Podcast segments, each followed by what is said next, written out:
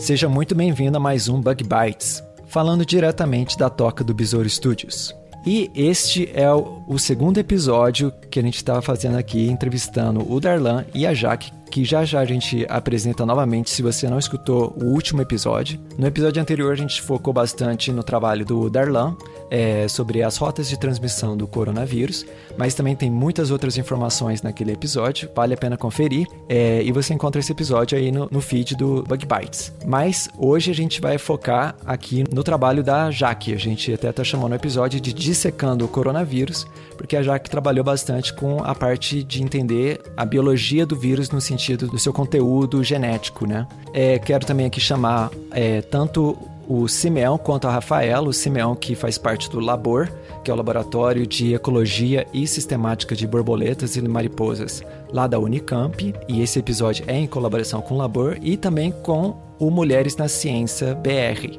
E aqui para representar o Mulheres na Ciência, a gente tem a Rafaela, que você já escutou em episódios anteriores também. Então, Rafaela, por favor, apresenta para a gente quem são os nossos convidados. Então a gente vai dar sequência à nossa conversa com o Darlan e a Jaque. Eles já se apresentaram, mas a gente vai pedir se apresentarem de novo. Eu queria, antes de, de pedir para eles se apresentarem, agradecer mais uma vez pela participação.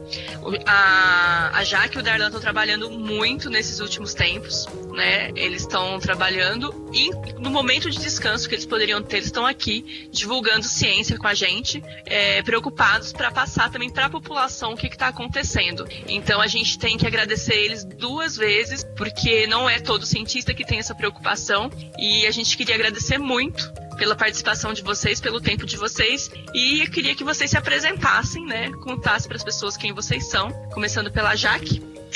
Então, eu sou a Jaque, sou biomédica, formada pela Escola de Medicina e Saúde Pública na Bahia e fiz o meu mestrado em biotecnologia, medicina investigativa e o meu doutorado em patologia.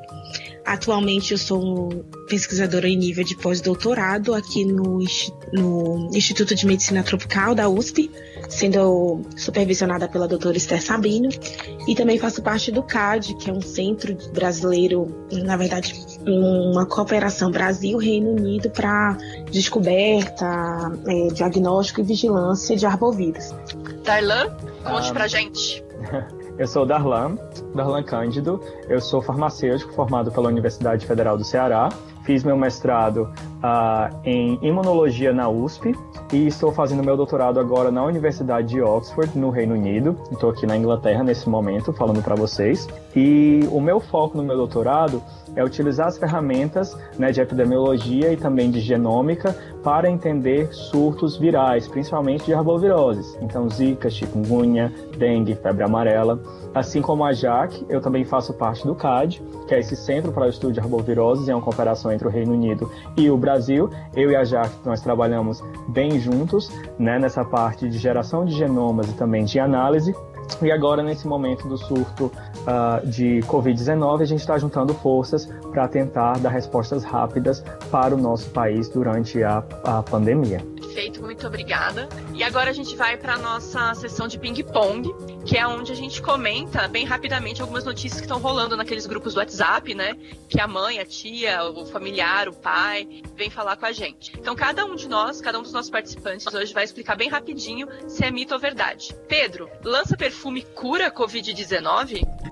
Então, Rafaela, essa foi uma dessas informações que circulam nas mídias sociais e não cura Covid. Como a gente já comentou no episódio em episódios passados, e talvez o ouvinte saiba, não existe ainda uma cura para o Covid-19. É, e o lance perfume, vale a pena a gente, a gente lembrar né, que ele é base, é, a base né, do, do, do lance perfume é, é, o cloreto de etila, que não deve ser usado é, de maneira alguma nesse sentido ou em qualquer sentido, até porque ele tem é, uma certa toxicidade. Então, para resumir, não, não cura Covid-19. Agora a minha pergunta é para o Darlan.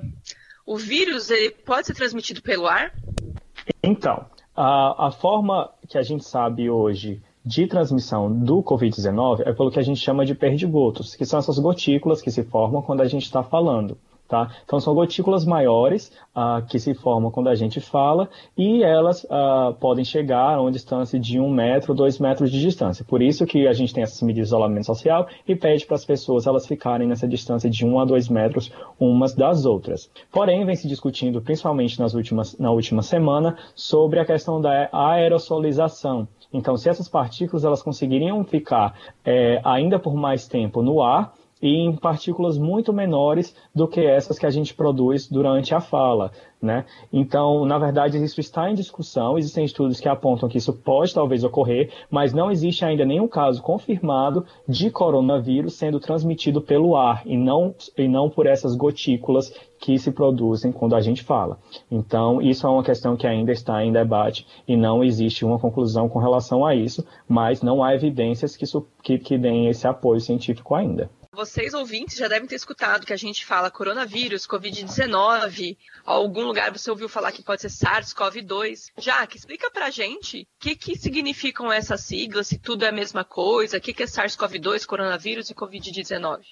É, então, existe uma diferença de terminologia entre esses três termos, né? Coronavírus é um tipo de vírus, e aí a gente tem diversos tipos de coronavírus, não apenas esse que tem causado a doença atual, que é chamada de Covid-19. Então, inicialmente ela foi designada como INICOV, mas aí a Organização Mundial da Saúde, junto com outros órgãos que tratam de terminologias de doença, resolveram então chamar de Coronavirus Disease, que significa doença causada pelo coronavírus, e aí o 19 está relacionada com o ano de, de é, surgimento dessa doença, que, é o, que foi o ano de 2019. SARS-CoV-2 é o, é o nome mesmo do vírus, é o nome científico do vírus. Significa vírus da síndrome respiratória aguda grave 2, porque a gente já tem um vírus é, da síndrome respiratória aguda grave 1, que foi o responsável pelo surto lá que a gente chama que é o surto de SARS, que aconteceu lá em 2004. Muito obrigada. Gabi, minha tia falou para tomar chá de folha de abacate e hortelã porque cura o coronavírus. É verdade? Bom, essa, essa notícia tem corrido aí no WhatsApp. Eu recebi essa semana um vídeo até de uma senhora que supostamente teve uma revelação de Nossa Senhora do Carmo passando essa receita para a cura do Covid. Pessoal, é importante a gente deixar claro aqui que nós não temos nada contra nenhuma crença religiosa, respeitamos todas, temos as nossas também, mas que não é científico essa informação, né? Então, o chá de, de folha de abacate com hortelã não cura o Covid. Nós ainda não temos nenhuma vacina e nenhum remédio para, é, para essa doença, né? Então, não é fato, isso é um mito.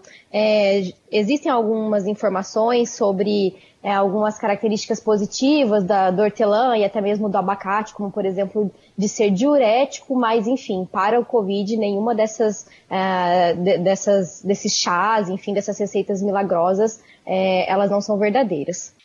Muito bom. Então, vou tomar meu chá ainda só por porque eu gosto de chá. E... Já faz bem. E, e, uma das questões que a gente tem visto muito, as pessoas têm muita dúvida de como, de saber se eu sou um suspeito de coronavírus, se eu vou para o hospital, se eu não vou. E aí também chegou, né, na, na, no WhatsApp, que prender a respiração por 10 a 15 segundos é uma forma de eu detectar a doença. Você sabe se é verdade ou é mito, Simeão? Não, na verdade isso é mentira, né? O máximo que a gente pode falar se você prender se você não conseguir prender a respiração é que você está muito sedentário, você precisa fazer exercício físico, tá? Aproveita essa, essa quarentena e vai se exercitar. É, os únicos testes que são assim é, que ajudam na detecção é o teste PCR, né, que vai dizer realmente se você tem o um coronavírus ou se você não tem. E alguns outros testes são feitos também para auxiliar no diagnóstico. Então, o uso de raio-x e tomografia computadorizada também pode ajudar na detecção nos casos mais graves, quando o vírus já se alojou no pulmão. Perfeito. Então, na dúvida, tem alguns aplicativos, né, na, do Ministério da Saúde. A maioria das cidades tem um telefone para tirar dúvida. Então, você está tá na dúvida se pode estar tá com coronavírus ou alguma coisa, tenta entrar em contato com algum desses, desses veículos né, de informação e evitar ir para os hospitais, para os postos de saúde, para não correr o risco de se contaminar. Tá? Outra, outra pergunta que a gente tem escutado bastante é se a partir do momento que eu estou infectado pelo coronavírus, eu necessariamente vou ter pneumonia? Já que você consegue explicar para gente? Então, a pneumonia, ela é um acometimento, na verdade, ela é um resultado né, da infecção pelo coronavírus em indivíduos que estão dentro do grupo de risco ou indivíduos com uma doença de base ou ainda uma evolução mesmo no indivíduo saudável, como a gente tem observado. Não significa que todas as pessoas infectadas vão apresentar sintoma, todos os sintomas e, e que vão evoluir para um quadro de pneumonia. A gente tem uma grande parcela da população que vai se infectar, mas que não vai apresentar nenhum sintoma. Inclusive, é com essas pessoas que a gente precisa tomar bastante cuidado, porque ao longo do período em que elas estão com a fase reprodutiva do vírus, elas vão transmitir para outras pessoas se não houver, então, distanciamento, isolamento ou as formas corretas de proteção. É, a, a, pneumonia ela acontece nos casos considerados casos mais graves e esses casos eles aí variam em torno de 20 a 15% de todos os indivíduos infectados, sendo que desses 20% aí a gente vai ter uma base de pelo menos uns 5%, na verdade, do total, a gente vai ter 5% mais ou menos de indivíduos que vão apresentar é, o acometimento muito mais grave, precisando então de uma hospitalização.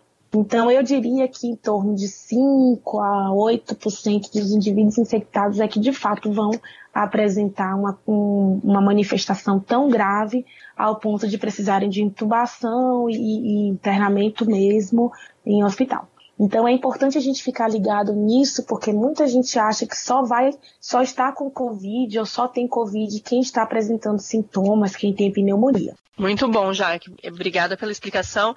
Então, é mais um, um reforço para a gente ficar em casa mesmo se a gente não tenha sintomas, né? Então, vamos prestar atenção né, nessas regras de isolamento e aproveitando, é, Darlan, a gente ouviu falar muito, principalmente de algumas pessoas ligadas né, ao governo, um, a história de que o isolamento vertical seria a solução para o Brasil. O que, que é esse isolamento vertical e seria mesmo uma solução para a gente é, passar pelo, pela pandemia sem grandes consequências? Então, o isolamento horizontal seria isolar a população inteira de forma igual. Tá? O isolamento vertical é quando a gente isola apenas uma parte da população. E nesse caso, a sugestão seria fazer o isolamento apenas das populações de risco, ou seja, pessoas acima de 60 anos e pessoas com comorbidades, ou seja, que já têm alguma outra condição médica grave que tornaria essa pessoa dentro do grupo de risco para um, um caso grave pela infecção do coronavírus, do Covid-19.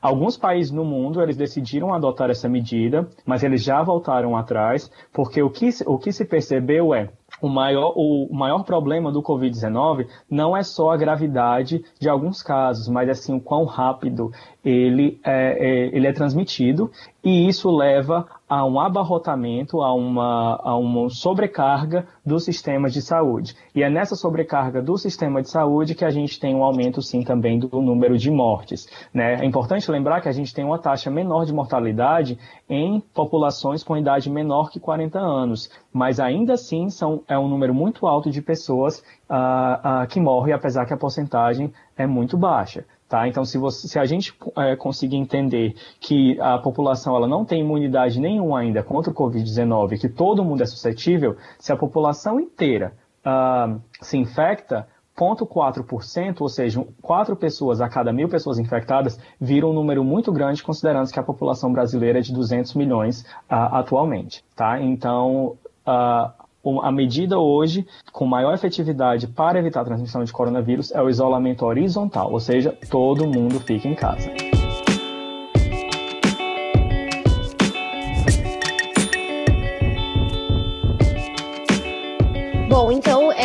Existe uma dificuldade em entender como se dá a transposição dos resultados obtidos em pesquisas de base, que de uma forma geral são subestimadas não apenas pelo público não acadêmico, mas pelos nossos próprios é, cientistas, né, para a pesquisa aplicada. O sequenciamento do genoma do coronavírus e dos outros vírus que vocês têm trabalhado auxiliam no desenvolvimento de vacinas, doenças e até mesmo no estabelecimento de políticas públicas, né, para evitar a transmissão e contingenciar é, eventos pandêmicos como esse que estão vivenciando. Vocês podem comentar um pouquinho sobre isso, é, o, o que, que, de fato acontece, qual que é a, a importância né, é, dessas pesquisas? Bom, eu vou comentar um pouco sobre a importância do sequenciamento, que é uma coisa que eu acho que as pessoas têm um pouco de dificuldade, talvez, de compreender. Uhum. É, o sequenciamento genômico, ele na realidade é, é uma forma de você identificar cada letrinha que consta no material genético do vírus. Então, o Darlan usou um exemplo muito bacana, que é como se o genoma do vírus fosse a roupa que ele está utilizando. E pela roupa que ele está utilizando, a gente consegue identificar qual é a localização daquele vírus, é, de onde ele se originou, para onde ele está quais são as, as, é, as informações em relação a tudo que ele pode causar naquela no, no, indivíduo de determinado local. Quando você obtém essas informações, ou seja, quando você desvenda qual é a roupa que, que o vírus está usando, né, esse genoma, você tem essas informações que, comparadas com outras, vão te dar um norte em relação a uma série de outros fatores da biologia viral, da dispersão da doença, que nos permitem, então, extrapolar dados para ações de de prevenção, para ações de saúde pública, para outros pesquisadores é, no sentido de divulgação científica e também embasar o trabalho de outros grupos de pesquisa para essas é, é, esses avanços que a gente vê no sentido da, da, das vacinas, do, da produção de medicamentos. Então, eu diria que o sequenciamento, nesse momento, e a divulgação, principalmente porque sequenciar em si não é o grande tchan da coisa. A coisa mais importante depois de, de, sequenciar é que você disponibilize de fato essa sequência, esse genoma, para que todos os outros pesquisadores da área tenham acesso e possam se basear naquele, naquele, naquela informação nova que está sendo divulgada para a ciência. Então, existe um, um, eu não vou dizer um abismo, mas existe assim um tempo significativo entre o que se faz na pesquisa básica e, e, a, e, o resultado de uma pesquisa clínica utilizando aqueles dados. Porque na ciência, a, a metodologia científica de modo geral, ela está relacionada com uma série de etapas de averiguação e de confirmação dos resultados para garantir a segurança de uma determinada afirmação, de, um, de um determinada, uma determinada divulgação ou mesmo de um produto, que pode ser uma vacina, pode ser um, um medicamento. Então, é, transpor todas as informações que a gente tem na pesquisa básica para a pesquisa clínica leva tempo porque a ciência ela não acontece da noite para o dia, né? Ela precisa realmente é, fazer uma série de testes, uma série de averiguações para poder realmente confirmar se determinada droga funciona, se a vacina, desenvolver uma vacina e fazer o teste para garantir a segurança dessa dessa utilização na, no público geral. Então, é, a ideia de você ter políticas públicas que é, melhorem talvez um pouco dessa, dessa comunicação, ou talvez até em termos de, de recursos mesmo, seria o ideal, né? A gente tem é, muita, tem recebido muitas perguntas sobre ah, quando que a vacina vai ficar pronta. E o Darlan comentou muito bem no, no, no podcast anterior, no episódio anterior, que a gente está se beneficiando de estudos que haviam sido é, iniciados na época dos surtos anteriores e que hoje estão conseguindo dar uma resposta um pouco mais rápidas né, para a população. A gente tem aí alguns estudos já despontando é, porque eles começaram há 4, 5, 10 anos atrás. Então, se, tal, se não tivesse acontecido os surtos anteriores e a gente estivesse aprendendo tudo hoje, pela primeira vez, com, com esse surto de Covid-19, provavelmente a gente só teria uma uma vacina daqui 4, 5, 6 anos. Então, É, eu sei que é difícil, né, da gente, às vezes, até aceitar, até nós mesmos como cientistas, mesmo conhecendo como funciona o método, científico, a gente gostaria que tudo fosse muito rápido, mas não dá para fazer uma coisa da noite para o dia, porque senão a gente acaba liberando, então, para a população algo que não é seguro, né, que talvez não tenha segurança para uso, não tenha segurança para é, distribuição em massa, e aí a gente pode causar um outro problema, que é o problema das reações adversas. Eu queria, eu queria aproveitar também, pegando esse gancho que a Jaque falou da roupa do vírus e da questão das mutações, eu acho que é importante a gente desmistificar um pouco a questão das mutações em si. Então, eu acho que nos últimos tempos, né, porque uma das coisas que a gente pode fazer com o genoma é estudar a evolução do vírus. Então, essas mutações, elas podem sim ser importantes para que o vírus ele se torne mais, se tornem mais transmissíveis, para que os vírus se tornem mais patogênicos, ou para que os vírus eles tenham características características mais brandas também. O importante é a gente desmistificar aqui essa questão da mutação em si. A mutação, como a gente falou no episódio anterior, ela vai ocorrer. Ela faz parte do processo de replicação do vírus. Então imagina que a sua mãe escreve uma carta para sua avó, mas que você quer que aquela carta esteja uh, com a sua letra e você começa a passar aquela carta transcrita com a sua letra, mas você erra. Você erra uma palavra aqui, outra palavra ali. Esse é o mesmo sistema do vírus. O que o vírus faz quando ele está dentro da gente, ele se replica. E ao se replicar, ele gera erros nessas cópias, e essas, esses erros nas cópias são as mutações. Então, quando a gente estuda o genoma do vírus, a gente vê essas mutações, a gente consegue fazer essas correlações de como o vírus está evoluindo. O conceito-chave aqui é que esses erros eles são aleatórios. Então, a maioria desses erros, na verdade, eles não têm efeito nenhum sobre a biologia do vírus e muitas vezes são deletérios, eles são ruins para o próprio vírus, tá? Então, essas mutações elas são eliminadas com o tempo e pouquíssimas mutações são vantajosas para o vírus. Por exemplo, fazem com que ele se adapte a um novo hospedeiro, como no caso do ser humano, no caso do Covid-19, ou fazem com que esse vírus, por exemplo, ele, transmita mais rápido, porque ele transmite por vias aéreas. E aí essas mutações em si são interessantes, elas acabam sendo propagadas na população viral, né, de uma pessoa para outra, tá? Mas dizer que o coronavírus mutou da Itália para o Brasil, por exemplo, isso é fato, ele vai mutar porque é o que acontece com o vírus. Isso tem uma importância biológica? Muito provavelmente não, e na verdade a gente ainda não sabe. Mas a maior parte das mutações, elas não devem ter efeito nenhum significativo para o vírus. Beleza.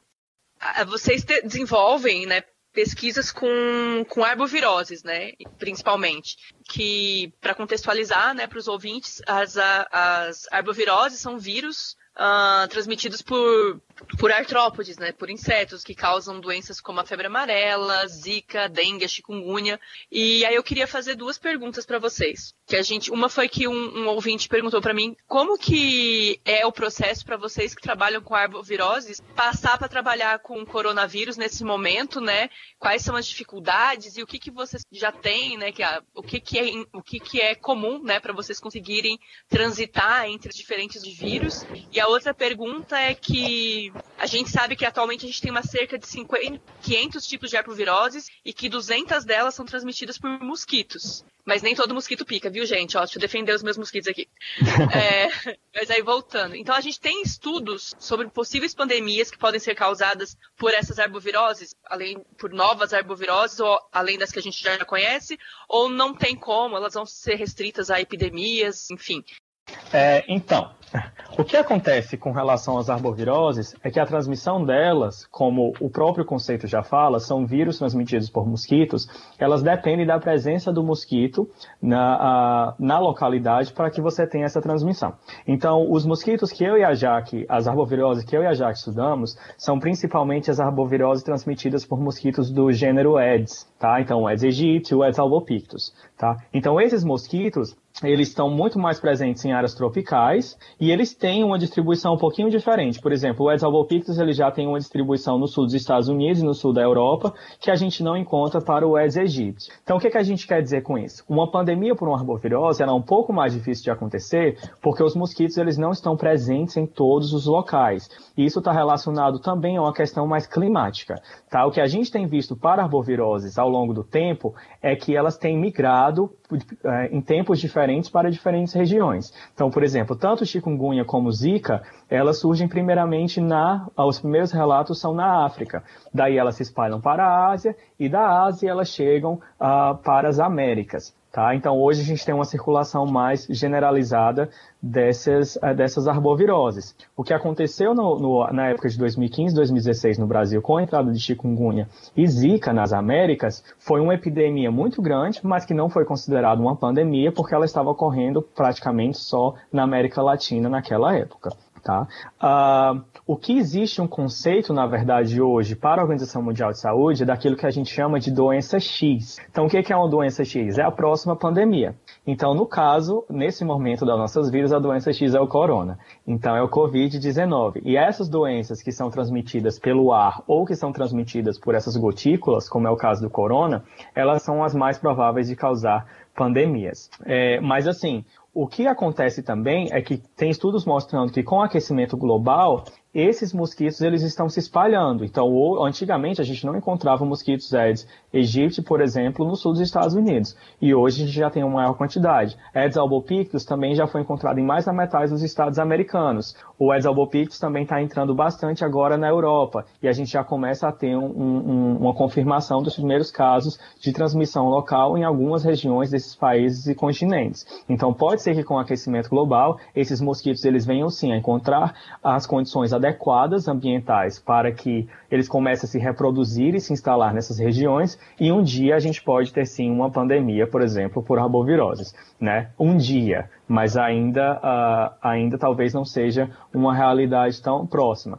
O, o que poderia acontecer seria ter uma epidemia generalizada é, nesses países onde a gente já tem a, a essas arboviroses, esses mosquitos instalados e que, portanto, poderiam ter essa transmissão acentuada de arbovírus.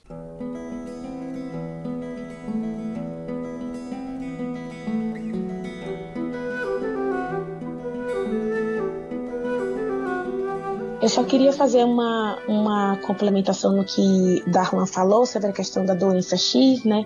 É, a, a doença X, pela OMS, ela é justamente essa doença que a gente não sabe o que é. Então, é, nós somos surpreendidos pelo Covid, né, pela Covid-19, e no momento ela pode ser considerada, então, a, é, na verdade ela não é mais, né, porque a gente já conhece a doença, mas assim, se a gente pensar que pode acontecer de uma nova epidemia ocorrer no, no, no, mundo por conta de um patógeno que a gente não conhece, então a gente tem teria uma nova doença X. Então, a ideia dessa doença X é justamente você ter ali dentro das políticas de ações de saúde pública um espaço reservado para que você se previna para uma doença que pode vir a acontecer de, de, proporções letais, né, mundialmente falando, causando então uma pandemia e, e para que o mundo possa responder de forma mais rápida. Então, assim, em relação ao corona, todo mundo fala, né, olha, de certa forma, o mundo não estava esperando que se espalhasse tanto, né? Se tivesse esperando que se espalhasse tanto, então os países teriam se precavido um um pouco antes. Então, a, a ideia da, da doença X é justamente que esse X, né, que a gente não conhece, a cada momento pode se tornar uma coisa diferente, mas que a gente esteja pre preparado e possa se precaver é, da dispersão mundial, de causar essa pandemia. Então, assim, é uma ideia muito bacana, né, que foi lançada pela OMS já tem uns dois anos, mais ou menos, e que talvez ela ainda não tenha se fixado porque a gente não, não tinha passado pela, pela questão do corona. Eu acho que saindo desse surto, saindo dessa epidemia que a gente está vivendo, a gente vai mudar muito a forma como nos preparamos para as doenças de um modo geral. É, eu acho que, na verdade, muita coisa vai mudar, né, depois dessa pandemia e a forma de ver muitas outras áreas também. E já que aproveitando, né, que a gente comentou a respeito de, de outras doenças, é, mesmo com toda essa situação, ainda tem muitos que dizem que tem mais gente, né, morrendo é, no mundo, no Brasil, né, de uma forma mais específica, morrendo mais por dengue e pela influenza do que pelo próprio Covid, né, então, e que a gente não deveria estar tão preocupado, então, com essa situação que, que vocês podem é, clarear aí as ideias das pessoas que pensam dessa forma? É, eu acho que as pessoas fazem uma confusão no sentido do número de mortes é, tentando comparar as gravidades da doença. Né? O, que, o que a gente está querendo é, colocar em pauta o tempo inteiro não é a questão do número de mortos. Né? Na verdade, a gente não deveria se contentar com a morte de ninguém. Eu vi uma campanha, é, só abrindo um parêntese aqui, eu vi uma campanha onde um, um entrevistador pergunta para um, um, uma pessoa, é um homem, assim, um, adulto, é, que número ele achava que era é, confortável para a gente ter de mortos relacionados ao Covid. E aí ele dá opções, né, 100, 80, enfim tal. E aí o cara faz uma estimativa assim rápida na cabeça dele e fala 70 pessoas, eu acho que seria um número ok para morrer por, por coronavírus. E aí, é, logo em seguida, entram 70 pessoas da família dele. E aí o impacto é, uau, tipo, então Quer dizer, 70 pessoas que eu não conheço é ok, mas se for da minha família, não. É então, muito egoísmo, que... né? Exato, eu acho que a gente não está conseguindo visualizar que o problema das mortes, óbvio, não é para morrer ninguém. O ideal seria que a gente tivesse políticas de saúde pública, sistema de saúde com, com, com capacidade para atender todo mundo. Mas nas arboviroses especificamente falando, e quando a gente fala de zika, de dengue, de chikungunya, o que a gente tem é as pessoas se infectam e as pessoas é, acabam ficando naquele ambiente ali residencial e as próprias pessoas elas não entendem o processo da infecção, então elas também estão contribuindo para a dispersão do vírus, mas é algo tratável e a gente sabe como tratar. O problema do coronavírus é que a gente está vivenciando uma experiência completamente diferente. A gente não tem leitos de hospitais para tratar todo mundo. Os pacientes de arboviroses, eles não precisam ficar internados na mesma proporção que os pacientes de Covid. Então, o que a gente está querendo nesse momento é não sobrecarregar o sistema de saúde para que as pessoas não tenham que ser selecionadas em termos de quem vai ser tratado. Isso é uma coisa. E a gente também não sabe qual é o número real de mortes que haveria. Né? A gente tem estimativas, mas a gente não sabe qual é o número real de mortes que aconteceria se a gente não estivesse tomando essas, essas medidas. Então imagina se o mundo resolvesse cruzar os braços e dizer, não, vamos deixar todo mundo se infectar, morre quem tem que morrer, fica imune quem tem que ficar e tá tudo certo. Né? Um estudo do, do Imperial College é, fez uma previsão, uma estimativa de que aqui no Brasil morreriam mil, um milhão, perdão, um milhão de pessoas. Mortes, a gente está falando de morte, não é de infecção. Um milhão de pessoas morreriam. Isso porque eles não colocaram na conta as comunidades que não têm abastecimento sanitário, é, as comunidades onde você tem 12, 20 pessoas morando dentro de uma casa. Então, é muito egoísmo pensar na questão de que ah, tá morrendo muita gente por arbovirose e, e ninguém faz esse alarde todo. É, então, é, são, são pontos diferentes e, e, e desfechos completamente diferentes. Eu tenho certeza que se a gente fechasse os olhos, o número de mortos por Covid seria muito maior do que o de arbovirose. Uhum. É, é... Acho que você pode falar um pouco também sobre isso, né?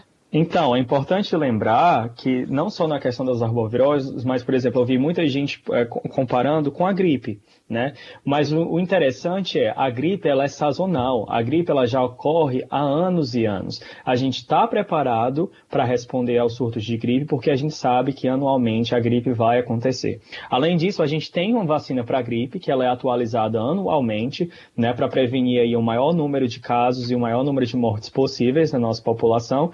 E além disso, a população humana ela já vem sendo exposta ao vírus, aos vírus da gripe, aos vírus influenza, há muitos anos. Então a gente tem uma imunidade grande já na população. Na estima-se que nos Estados Unidos, 8% da população, por exemplo, fica infectada uh, por ano. Isso se dá por causa das vacinas e por causa da imunidade sustentada que já existe na população. Porém, a gente não tem isso ainda para o Covid-19 porque ele é um vírus completamente novo para a gente. Né? Então, como a Jaque falou, se a gente sentar e cruzar os braços, todo mundo vai se infectar e aí vai ter um número de mortes que uh, vai ser imenso. Então a gente precisa também entender que uh, não é comparando os vírus que a gente vai determinar a gravidade do, do problema. Na verdade, a gente deveria estar adicionando um vírus ao outro. A gente já sabe que no Brasil a gente vai ter uma, uma epidemia de dengue, a gente já sabe que no Brasil e no mundo inteiro a gente vai ter uma epidemia de gripe, e a gente sabe ainda que no Brasil a gente tem chikungunya e diversos outros vírus que estão circulando no momento. Então, em cima disso, a gente vai ter ainda uma epidemia que pode infectar a população inteira e, como a Jaque falou, pode matar até um milhão de pessoas, segundo estimativas do Imperial College, mas que na realidade esse número pode ser ainda bem maior do que isso. Então, a, a gente não deveria estar tentando diminuir a importância do coronavírus ao comparar com outros vírus, mas a gente deveria estar ficando ainda mais preocupado que, além do que a gente já naturalmente espera ter no nosso país, a gente ainda tem um outro vírus tão grave circulando ao mesmo tempo.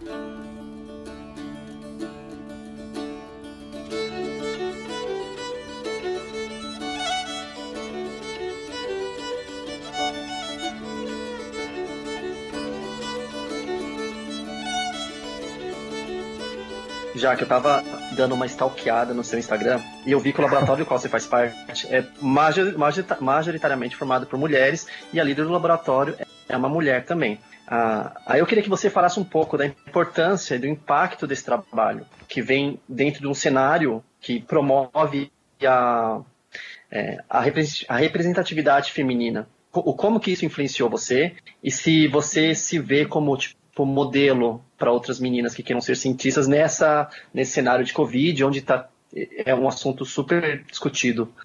Essa é uma boa pergunta, porque na realidade, quando a gente está dentro da, do ambiente, daquela atmosfera, a gente não percebe, não tem uma visão muito clara do quanto isso vai impactar na sociedade. Então eu venho de um grupo de pesquisa onde também tinha, apesar de ser liderado por um homem, a gente tinha é, majoritariamente mulheres, né, como cientistas, estudantes, mestrandas, doutorandas. Então, de certa forma, eu acabei é, me acostumando a conviver, né, naquele ambiente feminino. E nunca assim, nunca me incomodou, de fato, a, a, a, presença masculina, ou talvez a competição masculina, mas é, dentro da ciência as pessoas são muito políticas, né? As pessoas são polidas, elas têm um grau de instrução um pouco maior do que nos outros setores, né? nos setores gerais da sociedade, então você acaba assim, se você não estiver muito atento, você não percebe que está acontecendo uma certa um certo desgaste ou então algum tipo de preconceito. É difícil, você tem que estar muito atento. E no grupo aqui da Esté, é, eu acho que talvez tenha sido melhor ainda pelo fato da gente ter um grau de amizade também fora do laboratório que acaba ajudando o processo dentro do laboratório. Então a gente se comunica muito, mesmo quando a gente não está trabalhando. A gente sai, saía, né, que agora na quarentena ninguém faz mais nada, mas a gente sempre tem uma relação muito bacana, assim. E aí veio essa questão do, veio esse fenômeno das redes sociais, que para mim realmente, assim, eu já falei sobre isso, mas eu gosto sempre de enfatizar, foi uma surpresa para mim, eu não estava esperando, e eu fiquei muito agoniada no início, para ser bem honesta, eu, porque a minha cara ficou estampada em todos os lugares, eu falava, eu falava, mas gente, calma, eu não fiz nada disso sozinha, tem uma equipe por trás, né, que não tá saindo nas mídias, mas que, que precisa ser, ser divulgada também. E aí eu tive a ideia de colocar aquelas fotos falando de todo mundo, porque eu fiquei muito preocupada, né, com, com essa, essa questão assim de, ah, foi a Jaque, foi a Jaque, foi a Jaque. De fato, assim, eu estava mais em contato com o pessoal do NUTS, então é, fui eu que estive lá, fui eu que fiz o sequenciamento, mas assim, o protocolo foi desenvolvido por uma pessoa que faz parte do grupo, as análises filogenéticas e filogeográficas que eu falei no, no episódio anterior foram realizadas por uma outra pessoa. Então, sozinho a gente não faz nada. E, e eu acho que é isso. E a questão de inspirar, realmente eu não tinha noção né, do poder que essa divulgação científica por mulheres teria na vida de outras mulheres. Mas o que eu tenho observado, o que eu tenho recebido de mensagem, assim, falando, nossa, eu também faço biomedicina e você é minha inspiração. Vocês são minhas inspirações. Isso é muito bacana, porque eu acho que a ciência passou um tempo aí sem se aproximar do público e, e a gente sofreu ataques por, por conta dessa, dessa distan desse distanciamento que a, gente, que a gente teve da população. Então, uma população que não conhece as pesquisas que estão sendo realizadas no seu país, ela não tem como defender. É difícil.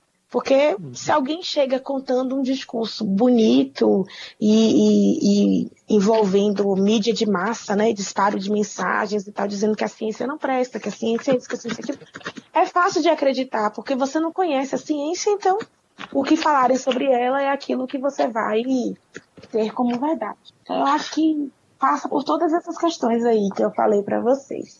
Ô Jaque, Hum. E uma última coisinha. É, a gente sabe que ah, você acabou sendo ilustrada pela, pela turma, pelo Maurício de uhum. Souza e pela toda a equipe da turma da Mônica.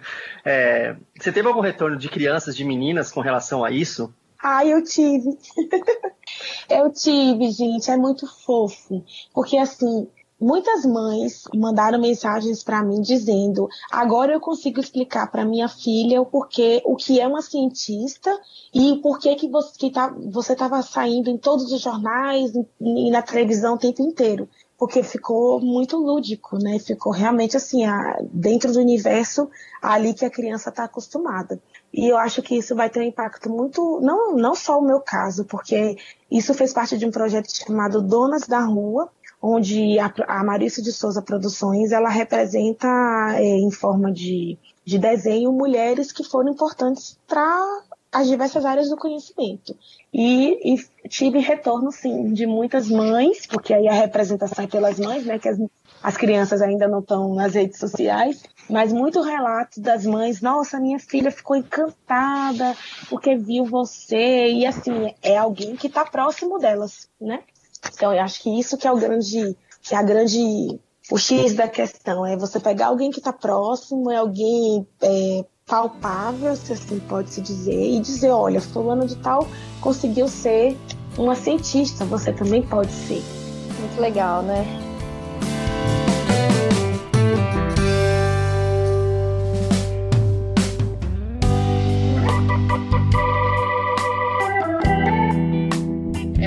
Queria só comentar, né, como uma das coordenadoras do Mulheres na Ciência, que mal tinha saído as notícias, a gente estava mal acompanhando e já tinha um monte de pedidos para falar de vocês, para fazer post de vocês lá, é, seu e da Esther.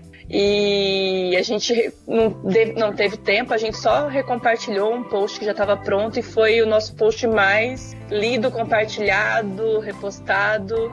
E como a gente trabalha com isso, eu acho que as pessoas sabem, né, que a equipe não é só você e a Esther que estão lá fazendo, tem um, um, monte de pessoas, mas a gente está tão acostumada a ver essas grandes questões, esses, não só descobertas, mas os problemas, a gente sempre tem lá na televisão ou no rádio ou nas redes sociais um cientista lá falando sobre o que está acontecendo, né?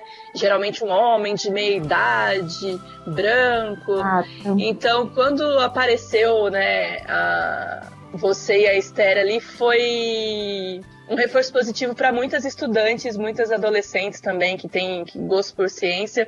E eu queria agradecer muito, né, a vocês é, por se disporem né, a falar com as pessoas, a falar na televisão, nos podcasts, nas redes sociais, porque com certeza vai fazer, vai ter impacto né, na, na, daqui a um tempo na, nas próximas gerações de, de meninas e mulheres cientistas, assim, que é um caminho ainda um pouco mais difícil né, para gente. Sim. E ter esse estímulo, ver vocês ali, a carinha de vocês ali, é, faz toda a diferença para a gente ter um ânimo de falar, não, vamos lá, vamos seguir. Então eu queria parabenizar vocês de novo por estarem dando a cara a, a, o tempo todo aí. É, deve estar muito cansativo, mas é, faz toda a diferença assim, a gente poder celebrar é, pessoas que, com todas as dificuldades que a gente tem para fazer ciência no Brasil, né, no mundo todo também, vocês estarem aí trabalhando pra caramba e estarem gastando o tempo de vocês para para falar para a população um pouquinho mais, para a gente entender um pouquinho dessa questão tão complicada que a gente está vivendo. Ai, gente, obrigada. Eu agradeço mesmo, assim, pelo, pelo convite, pela disposição também de vocês, porque a gente sabe que existe todo um trabalho por trás, né, para levar, na verdade, esses podcasts para o público. Existe todo um, um, contexto por trás, né, e, e eu acho que também essa, essa iniciativa de vocês de estarem divulgando ciência. Acho que o mínimo que a gente pode fazer nesse momento é, é se disponibilizar mesmo para isso principalmente para que a gente consiga talvez um futuro mais é, voltado para aquilo que a gente faz, para que as pessoas consigam entender o papel da ciência, a importância da ciência e, e, e apoiar mais, né? Então, eu que agradeço pelo convite. Um, agradeço muito o convite também. É, como a Jaque falou, é sempre importante e é sempre muito gratificante quando a gente recebe esse reconhecimento, mas também quando a gente pode passar para as pessoas, para várias, as várias Jaques do Brasil, para os vários Darlans do Brasil, né, uh, onde a gente consegue chegar e que outras, que, que outras pessoas como, como a gente também podem chegar lá e podem fazer uma diferença no nosso país. Então a gente fica, digo verdade, de coração, assim, muito feliz com o convite de vocês e a gente espera que as pessoas elas uh, consigam entender mais e gostar cada vez mais da ciência e entender o quanto a ciência é importante para a gente, né, especialmente nesse momento de dificuldade que a gente está vivendo. E fiquem em casa, gente, fiquem em casa. Eu queria agradecer né, a Gabi e ao Pedro por possibilitarem eu ser a host desse episódio hoje. Fiquei muito feliz né, de falar com o Darlan, com a Jaque, e que a gente continue né, fazendo divulgação de ciência, não só ciência, contando do que a gente faz para as pessoas, para que as pessoas entendam que a ciência ela está na casa de todo mundo, ela tem que ser acessível e que a gente precisa né, do apoio da população. Pessoal, é, mais uma vez eu queria agradecer a Jaque ao Darlan por participarem. Não vou repetir todos os agradecimentos e todas é, a exaltação super merecida, né? É, vocês, assim, fazem um papel muito importante e eu acho que, como a, a Rafaela falou, a gente conseguir levar isso para a população é muito importante. Então, obrigada pelo tempo de vocês. A Rafaela, o Pedro Simeão também, muito obrigada. É, a todos os nossos ouvintes, né, que, que nos acompanham aí. É, se tiverem dúvidas, vocês podem entrar em contato com a gente pelas redes sociais, e-mail, enfim, tem opção para todo mundo. E ressaltar mais uma vez, né, gente, fiquem em casa, vamos seguir certinho as recomendações. Agradecer também ao pessoal da saúde que está aí na linha de frente né, no combate do, do corona, é, aos agricultores também que estão tomando todas as precauções é, devidas para manterem um abastecimento de alimento, enfim, para todo mundo que está colaborando, né, direto ou indiretamente, é, para essa guerra aí que sem dúvidas vai ser vencida o quanto antes. Então, obrigada a todos, espero que vocês tenham gostado do episódio, foi preparado com bastante carinho aí para todos vocês. E ficamos é, por aqui até o nosso próximo episódio.